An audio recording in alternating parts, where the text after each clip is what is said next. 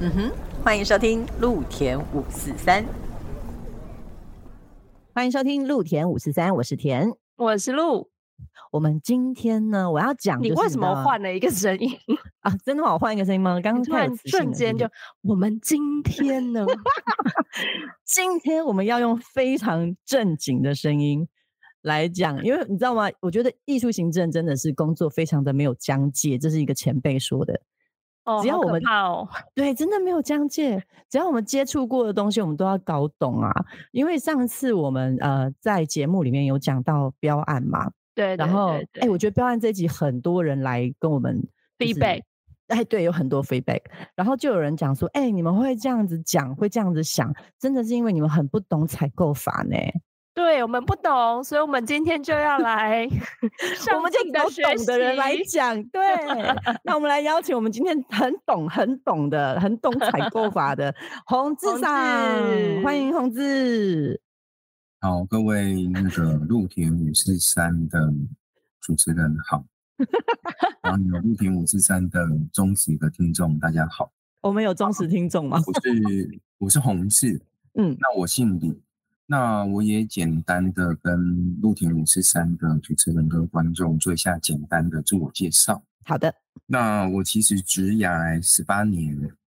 那这十八年过程中，我其实有将近十年的过程中，我都在做政府采购人员相关的事项。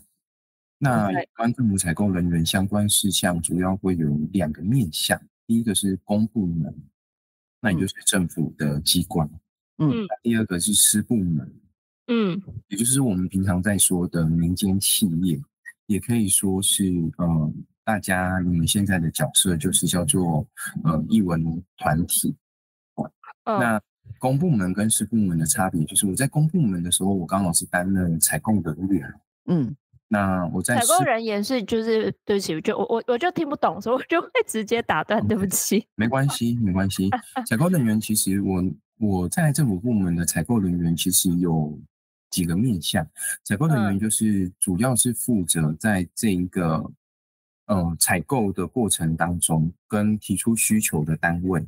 嗯，就或者是叫做业务单位，嗯，业务单位，他们今天有一笔钱，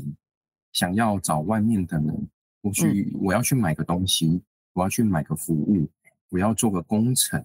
那个叫做业务单位。嗯，可是业务单位在政府部门里面，他们分工里面还会有一个采购单位。嗯，那采购单位就会协助这一些业务单位去把招标的文件去做设计。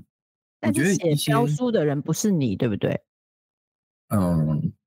通常在写标书的人，如果是我的话，我我的经验是我会比较像是协助，然后提供范本以及叫做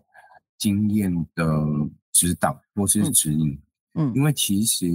嗯，对我而言，我觉得我算幸运。我在公部门的过程中，我刚好做过工程类，嗯，我也做过财务类，嗯，我也做过服务类。服务类就可能会像是一文采购，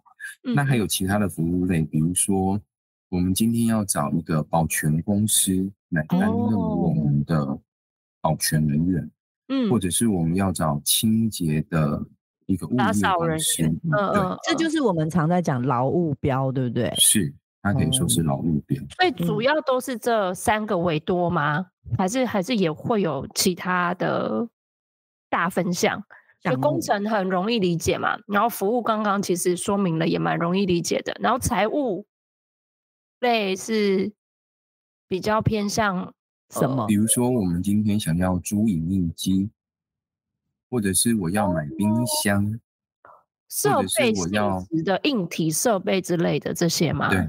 对，它是可以被规格化，或者是它的条件是可以被列出来的。嗯，懂懂懂懂懂。对，你知道吗？我们译文行政对于标案之所以很头痛，跟我们觉得呃很多怨念，就是因为译文服务，因为像是清洁啦，或者是保全呐，他们的服务好像可以简单来讲就是用时数。对不对？或是人力的呃多寡嘛，比如说几个保全，然后从几点到几点，那其实只要有人来就可以了。可是译文标案这边，我们每次觉得很纠结，就是在于它很难界定啊，我没有办法用这么仔细的东西去说的时候，然后我们就会有很多的哎怨念产生。我我觉得，嗯，就是田你说的很好，就是其实你说的怨念。我我就我的经验哦，其实在这个过程中，其实不止你，哼，包含我身为采购人员。也有怨念，包含要提出呃有需求的业务单位，业务单位，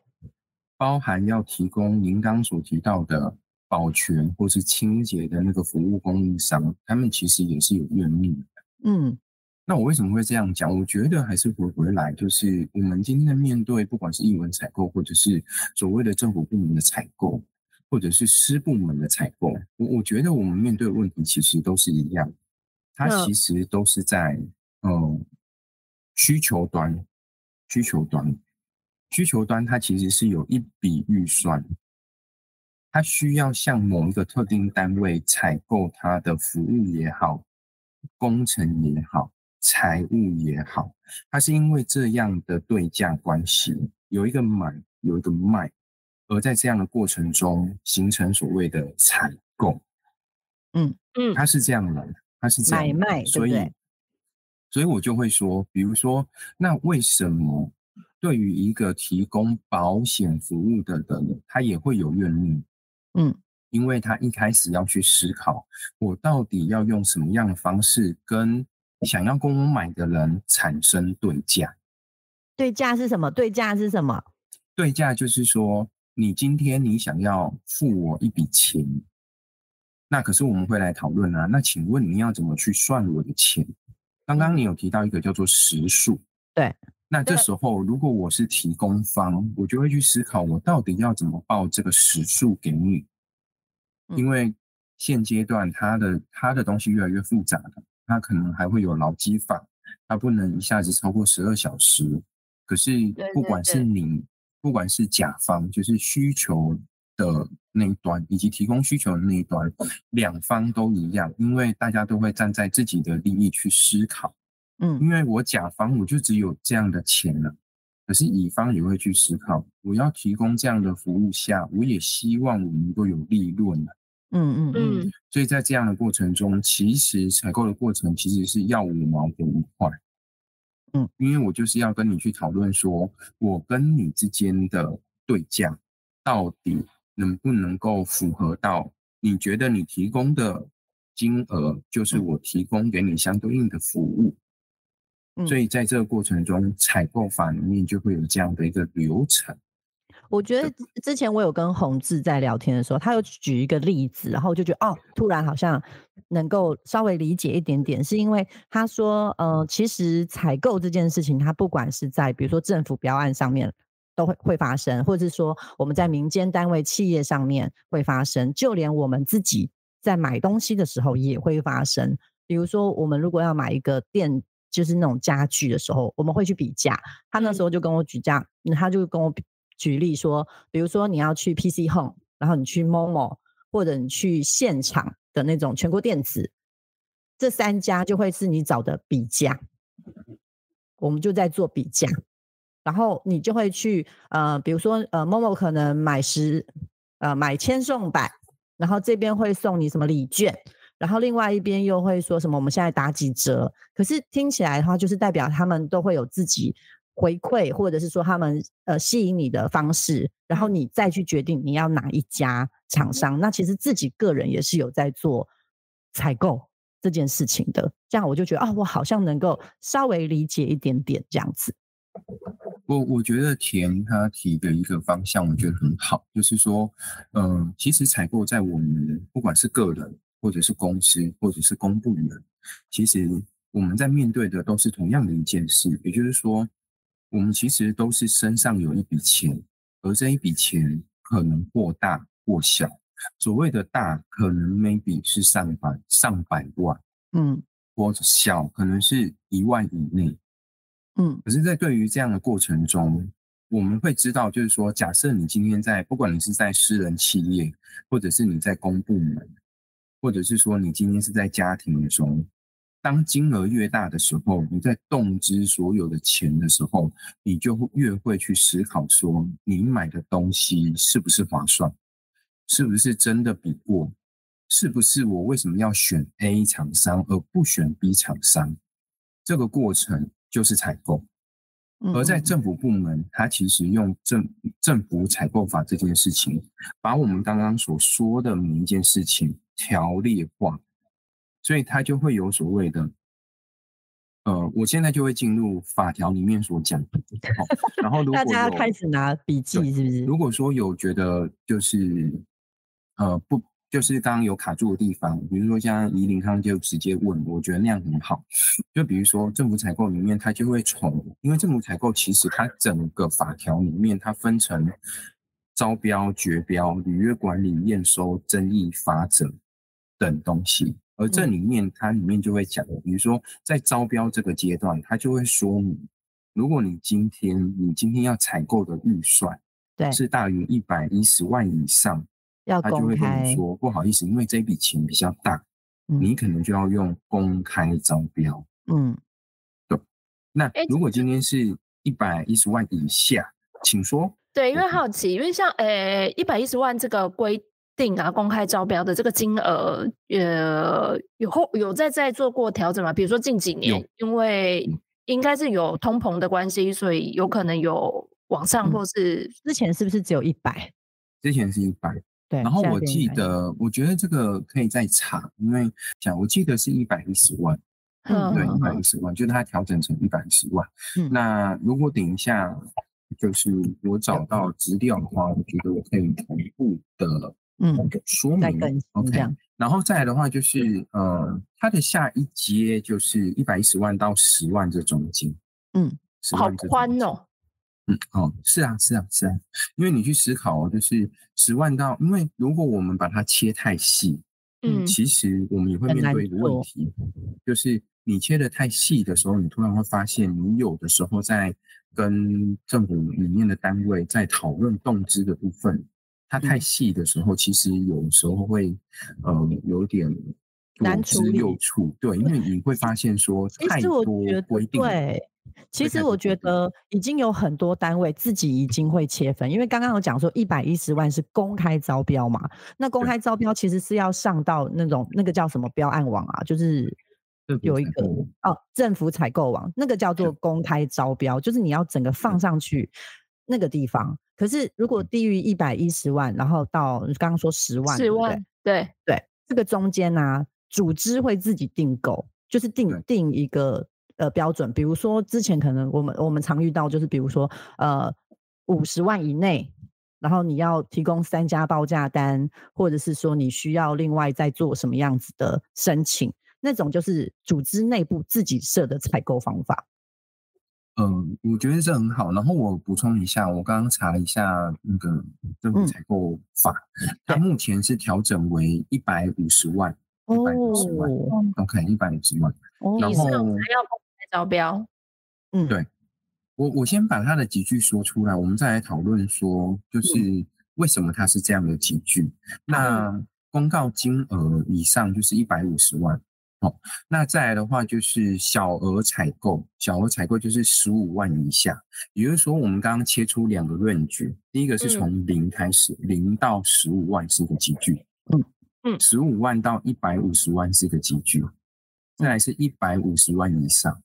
OK，那它里面细项的部分，我觉得之后如果有机会，我们可以再去细项做调整。那可是我们先来回回来，就是说，那它为什么需要去切这样的集聚，以及在不同集聚下的时候，为什么要有相对严格的状态？嗯，就我经验而言，因为你的金额越大的时候，其实你应该要用相对严格的事项去做所谓的规范。所谓的规范也包含今天在这个市场上。其实不只有一间厂商会提供相对应的服务，或者是设备，或者是工程。嗯，可是我们常常会面对一件事情：市场明明是透明的，可是我们常常会被我们周边的人，比如说你可能就只遇到某一间厂商，那间厂商跟你说完之后，那个厂商一定会说他一定是最好的。嗯嗯嗯，可是对我们而言，我们常常会这样，就跟我们生活中是一样的。你今天在买东西，你今天跟 A A 厂商买，你突然觉得说，哦，我买到赚到，嗯，可是突然罐罐跟你说，哎，我跟你说，我这个在哪里买？我买的是多少钱？结果你这时候发现，你买的比罐罐贵。嗯，对。可是，在我们生活中，在比这个过程，可能它是一千两千的事情，或者是一百两百，你就会觉得还好，没关系嗯。可是今天，如果对你而言，它是一个十万块的时候，其实你可能现在会直接先问：你有买过那个十万的什么什么东西吗？那所以，如果是这样的话，我们可能就会去问露露：如果我今天要买这个十万的东西，你会越来越谨慎，嗯你会越来越谨慎。所以你当你问完露露之后，你还是会觉得我应该要再问一下管管，因为罐对罐前面报过便宜的价钱，因为 对你而言，十万在你的决策过程当中嗯，它是一个嗯风险控嗯管是要你需要非常审慎的。嗯，它不是说你买一个线上课程，就算今天线上课程，比如说我买一个线上财务报表，MJ 老师的财务报表，在知识卫星上面，它现在是一万二。嗯。可是你就会去思考说，哇，现在一万二，我一定要等它特价的时候我才买，因为它毕竟过了一个金额了，嗯。一万二。所以回回来，所以我们回到公部门的部分，一百五十万对公部门要动这个部分，它其实是要非常严格讲究的，嗯，因为嗯一个公部门的钱毕竟有限，你你不能随随便便去选一个进来之后，虽然我们可以说我在最后履约的部分好好的跟他说清楚讲明白，可是你就是会遇到地雷厂商啊，你就会遇到不 OK 的厂商。OK，这是以我作为 没错没错甲采购方是人员甲方，对对对对对，那我也我有说过啊，我也做过乙方，我跟你一样啊，我也去投标。对，我觉得我们等一下是可以去做换位思考。可是，在现阶段的部分，一百五十万跟十五万这件事情，我觉得它是因为呃集聚越大的时候，其实嗯要好好的去思考我的金额动机嗯所采买进来的风险以及效果，所以它才会越来越严格。马上又要举手。你 说洪志说：“这两个学生好烦哦。不会，不会，不会，因为其实你们提的，我觉得很好，因为其实也都是我走过来的经历。”嗯嗯嗯，我嗯想问的是说，我能理解，其实我们都知道说，因为如果像是政府标案，他用的钱一定都是人民的血汗嘛，对不对？就是人民的对税税务的钱，对，所以他们在呃谨慎，然后或者是说他是们对有很多规则，对是好事，而且我们觉得也一定是理所应当的。对只是呢，我觉得像是我们在那时候在讨论的一个状况是，像你刚刚提到，比如说买电视，它会有同样一个东西，但是它是有规格尺寸，对，但是它是不同的厂商，那它可能报的价不一样。可是像是在艺文活动这件事情上面来讲，它就没有叫做对我们来讲啦，它就是没有一样的东西。如但对于他们会可能觉得一样是有可能，比如说嗯马戏，他就觉得就嗯是马戏，那团不一样，钱不一样，长得不一样，但他都是认马戏。可是毛毛虫的马戏跟叉叉叉的马戏，对我们来讲就是它就是不一一样。对对对，对啊，那采购这边又怎么看？呃，我认同，其实这件事情是我认同的。你去思考，我今天就算我要买买财物，比如说假设我要买车，我要嗯买车，嗯，我要买宾士，跟买 Hyundai 其实就不一样。对，懂。所以它本来本来就子会有规格跟等级的不同。嗯嗯就算说以我以我的认知而言，以我的认知而言，哦，然后如果之后我们到时候播出，如果我在这个对于译文表演的认知有点不一样的部分，也请大家见谅。比如说，就我认知而言，明华园的天智团的钱的嗯价码，嗯，我我可能会很粗俗的讲，因为其实在商业的过程中，它其实就是这样的过程。可能明华园天字团的价码，其实就会比明华园他们所在培育的学生系统那个价码就会有差别，嗯，就会有差别。对对，或者是我要说，比如说我今天要请杨宗纬，嗯或者是我今天要请萧敬腾，maybe 他们的价码会不一样。再来，还有嗯第二件事情，我今天是要在对岸的上海的体育场演出，跟在台湾的小巨蛋演出，其实这两边的价格也许也就不一样。嗯嗯所以我我还是回到，就是我们刚刚所提到的采购这两个字，其实是甲方跟乙方他们在沟通的过程中，或者是议价的过程中、议和的过程中，他们彼此双方对于能够认同的提供服务的所收到的钱，跟我愿意提出去付给你的钱，它达到了一个共识。嗯在采购的过程中，那个叫做议价，嗯或者是比价。嗯或者是预约，也就是说，你虽然没有给我那么多的钱，或者是说在钱上面我们没有办法共识，可是我用其他的合约条件来跟你做等同的议和。比如说什么？如果不是钱的问题，合约上面还会有什么？也也有可能啊，比如说我今天我知道，嗯、我现在能够提供的钱只有这样，嗯，那可是对方他要求的钱不是那样，可是我们今天想要谈成生意，嗯，想要谈成这一个合约，我可能会这样，就是那不然这样好了，嗯，有可能我在后续的，比如说提供你的机票钱或者是饭店钱，不在这个这个跟你谈的合约里面，可是我可能用其他的方式去做支应。所谓的其他方式支应，我会这样讲的原因，露露你懂一下哦。我为什么会这样讲的原因，是因为，呃，在政府采购里面，或者是公部门里面，他们的经费其实是会有专款专用的。啊，懂。我 maybe 今天我所提出来的，呃，邀请服务费，嗯它可能是邀请的服务的价码，嗯可是我的什么机票钱或者是什么，它可能被切开哦，这是其中一种思考。懂可。是我们会越来越发现，我与其把这个东西分开来，就我采购人员而言，我为什么不把它合在一起？嗯可是因为在政府部门里面，他们的呃款项是会有不同的分支，哦，嗯那那个是很细节。嗯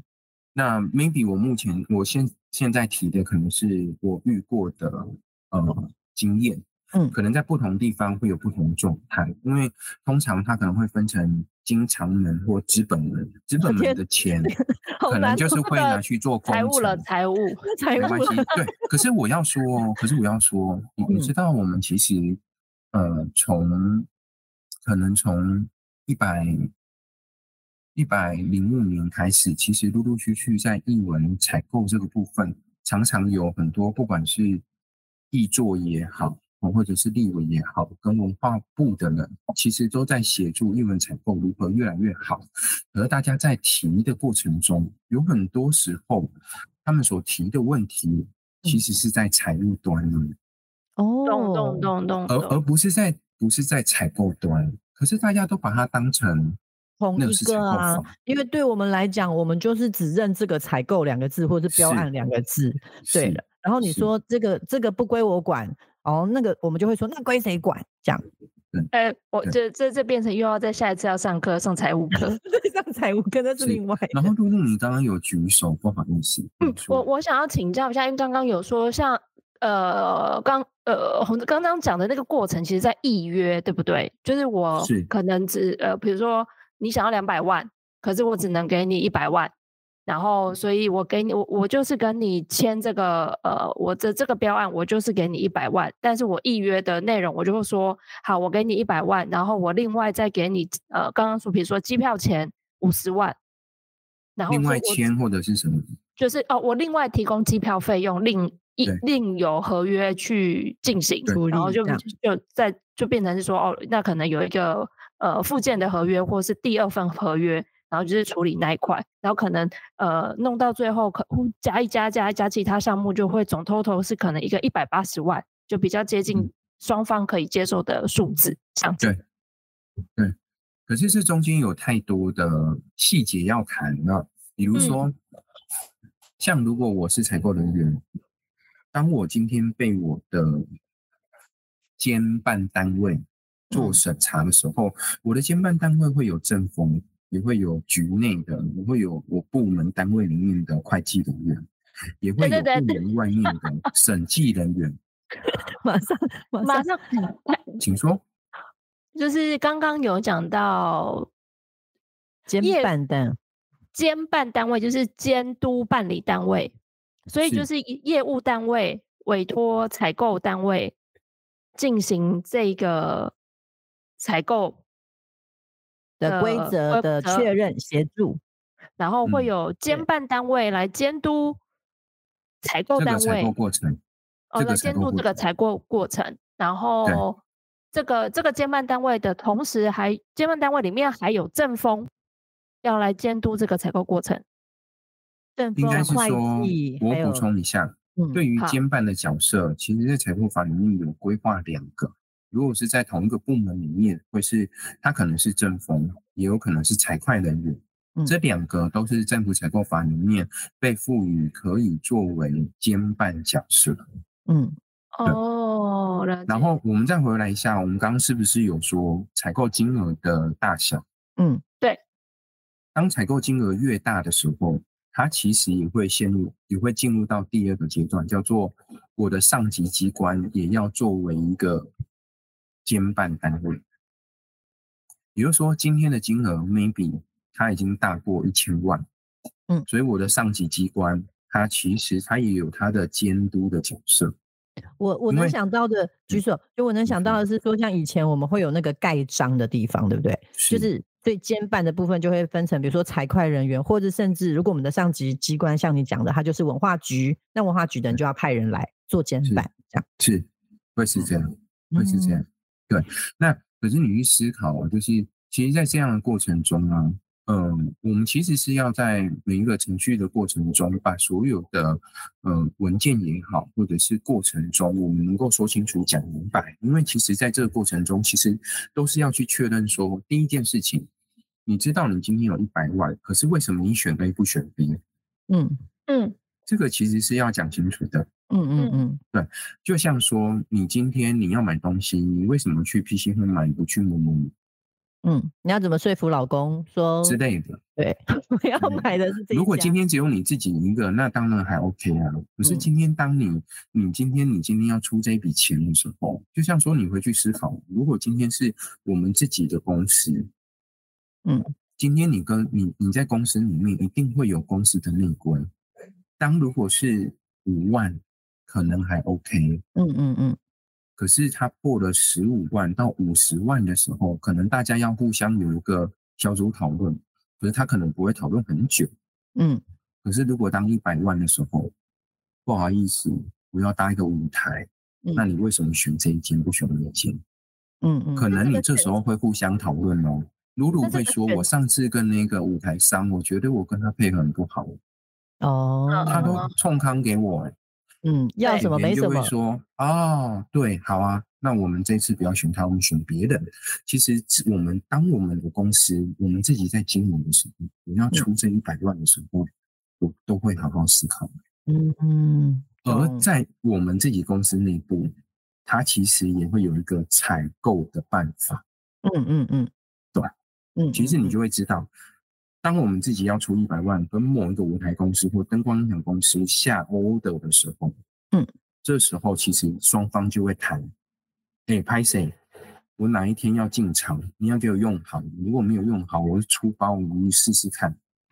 在这个过程中，其实一来一往就在谈合约了，只是我们有没有落约而已。嗯，因为我们其实是要思考，好阿波，那个王大哥，拜托。我先付你十万，你先帮我把所有东西搭好。嗯，这个公司过完之后，我再付你百分之四十，然后我结案完之后，我再给你付后面的尾款百分之五十。嗯，这时候双方在谈的是什么付款条件？那可是对为什么要谈付款条件？你去思考，今天我们不是公部门，我们的公司是需要现金流的。当如果我没有现金流，嗯，我不可能转过一次付你这么多，对，我就死掉了。嗯所以这时嗯候你会跟你的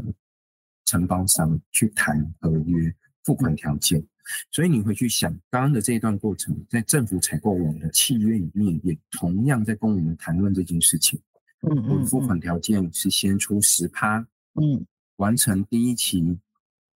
什么履约报告书，对我再付三十趴，对，最后验收整个过程没问题之后，我再付你剩下的六十趴。只嗯。是在这过程中，我们是是不是要去跟他讨论说，不好意思，你后面压太多钱了，你应该要把钱前面多压一点。其实就跟如果今天音响舞台的王大哥跟你说，啊，买啦买啦，你辛苦我二十趴啦，我没贵啦，嗯，这时候就是你们也在谈采购，那所以这就是我刚刚说的换位的部分。我我又要又要又要马上又要举手了，就是可是因为像你刚刚讲这个过程，我觉得我们在跟厂商呃在做这个讨价还价、比价的过程或预约的过程，我们都懂。但是比如说标案的东西，它如果写定了、写死了，我们是好像是我们有办法去跟他们说，哎，就像你刚刚讲了，如果我是那个王大哥，可是你标案都写定了，我有办法说你第一期不能只付十趴，第二第一期我需要你付呃二十趴，可是这个东西是有办法去跟标案说的嘛？因为感觉我们的感觉跟看到的好像是标案写死就写死，我们是没有办法做更改的。我我觉得这一题蛮好的，这一题蛮好的。其实这个部分呢，如果嗯我们大家都有经验，因为我们现在都自己开公司，对不对？我们都要去，要么就接政府公部门的案子，在公部门的案子里面，其实刚刚露露有提到，就是说，其实政府部门他在做所有的标案的邀请或者是需求，要做跟所有的市场上能够提供这样需求的厂商的时候，他们用的方法，第一种就叫做我在一个公开的地方，去把我需要的东西写在上面。嗯那个东西第一件事情就叫做公共工程委员会的政府采购网。嗯嗯嗯第二件事情，他会在他自己的网站上面公告。嗯。第三件事情，他会打电话去找业界上有在做行哦销宣传的厂吗商，嗯跟他说：“哎、我们有一个标案，你们要不要来看看嗯？”对所以他会有这些过程，在这些过程当中，就会有所在政府采购网上面，它就叫做公开的招标了。我打电话这个过程叫做邀标，嗯，我放在我自己的网站上也叫做公开的招标或邀标。那在这个过程中，其实在这个公开招标的那个网站上面，它就会写得很清楚。如果你对于这一次所招标的呃招标文件，好、或者是契约，或者是投标的须知，投标须知就是在这一次招标的游戏规则。在嗯这个过程中，你发现有任何一个地方你不懂的，第一个你可以询，就是通常啊，嗯在这个政府采购网的最上面，它会写说机关名称可能是哪一个，是哪个嗯科室，同时会留联络的，也会可以直留电话。电话所以第一件事情你是可以打电话去做询问的。第二件事情，你突然发现说，他虽然问完了，可是好像没有办法做任何改变。你可以嗯再做往下，再往下滑，下面会有一亿、异议申诉以及检举受理的单位。你是在这个网站上面我直接可以按，然后去异议吗？申诉吗？这是我要说的，在政府部门里面处理的方式叫做写公文。哦，写公文，可是你去思考，如果你今天呢、嗯，嗯，可是人家就知道是我写的，然后就不会用我啦。不会，不会，不会，因为你你要去思考一件事哦，这是我曾经有的经验。比如说，有的时候它是一个很明显的错误，嗯，哦，它是一个很明显的错误。哦，这件事情，如果你没有写写公文去跟他说，哎，不好意思，有个疑义，嗯写疑义的部分，其实为什么要写公文？我们有时候常常会这样，就是你如果没写公文，那就是大家都觉得不重要，嗯嗯，或者是没有人觉得是重要。嗯有的时候，当如果我们用电话在说明的时候，可以让对方意识到说，哎，这个是一个很明显的后面会有争议的部分。嗯嗯，其实对方是可以不用有公文就可以往下降，因为他自己哦内部要去写写原因。嗯可是你去思考另外一件事情是，有的时候啊，我们自己在当所谓的承办人的时候，嗯。与其我自己掰原因，嗯。倒不如有一个外在的力量，让我依着那个韩文去修改我的文件。可是这个时候会有几种状态，会有几种状态，嗯。这也是我得要实际说明的，因为接下来要说的事情可能会牵涉到所谓的专案管理的部分，也就是说，今天采购人员他在控他的专采购时程的时候，嗯，他可能没有把就是我会有嗯错误的时间点或者是修正的时间点算进去。比如对。说我们常常有时候，可是这也不能怪采购同仁，因为他会是一环接一环，有的嗯。时候是业务同仁他就提的晚了。嗯，所以他就一关卡一关，因为同仁说没有啊，就我上面的老板他用的晚，对啊，因为你看标案挂在上面，没关系，没关系。我两个礼拜就要完成一个标案所有的东西，我也是觉得为什么每次标案都只有两个礼拜啊？对然后呃，甜甜刚刚说的部分可能会切两种，所嗯谓的标案为什么只有两个礼拜？第一个可能是等标期，也就是我们刚刚说的十四天，而另外一件事情是我们内部在写文件时候的行政流程，这是嗯两个不同的事情。可是，在其实大家在思考这个过程中，有的时候其实我们可以透过每一次的标案去做复盘。其实，在复盘的过程中，你会从这一次标案的经验里面知道，说我要拉的作业期应该要拉多久。嗯尤其你也会知道说，当如果你的价金要动用的金额越来越高的时候，嗯可能不是很简单的。比如说今天，嗯，甜甜跟嘟嘟跟罐罐互相讨论，啊，这五十万哦还好啦，就可以打个电话跟老板报告一下就好。可是今天如果是要动到五百万，哦，那没办法，可能嗯要面对面说清楚。嗯对所以，当如果我们都意识到，我每次每一次承办人员，如果我是甲方的承办人员，我意识到说我每一次的经验值，突然发现我这一笔动资的钱越来越高的时候，你会知道你要往上汇报的利害关系人有多少，所以你就会知道你要空的时间点不是那么简单，甚至你有可能会中间会有一些小错误要修正。嗯对因为我们都希望，当这个东西一出去的时候，它不会被嗯、呃人家有疑义或者是争议。嗯嗯，对，因为其实，在那么一个过程中，你知道，当你钱越大的时候，你每一个动作你都会很紧张的，因为风险越来越大。对，所以，不管你是乙方还是甲方，其实我们面对的问题都是一样。嗯所以，这个东西就是在采购法，它只是采购法，它把我们刚刚所讨论的过程，它把它文字化，然后让呃承办人是有依据、有依循的往下走，他才不会很紧张。嗯，对。那那那那好，因为时间真的快要就是来不及了，我们 时间已经快要结束。但我想要提最后一个问题，然后如果大家对于就是标案还有其他的疑问的话，也许我们可以再请洪志再帮我们 上第二堂课、第三堂课，甚至帮我们开实体课程，就是直接去帮我们做讲座这样。我有一个问题是我们之前在那个呃，就是我们在讲怨念重生的标案的那一集里面有提到说，比如说他的标案里面写了一些我们觉得。但但是你知道，就是他不到申请一亿的地方，比如说他要求我们可能在现场要备假设随便乱讲备五千张的椅子，讲好了，对，但是他没有要求你要五千个人，但是他只是要求要五千张椅子。他在呃，他听起来好像说他要求五千张椅子，我我不会去申请一亿说，哎，凭什么要求五千张椅子？但是这对一个活动的现场的状状况会有一点点奇怪，是我准备了五千张的椅子在旁边，就是有一点点浪费资源的感觉。这个东西它的状况，嗯，他没有办法去做修正的嘛？我我我觉得是这样啊，就是嗯，我刚刚都有说到，就是其实不管是呃甲方的承办人员，或者是我们乙方的嗯提供服务的这一些厂商或者是艺文团体也好，其实我们都是在每一次的过程当中去累积经验。嗯，所以对我而言，我会思考的事情是，这个甲方曾经在某一次的活动当中，他被他意识到说他漏了，或者是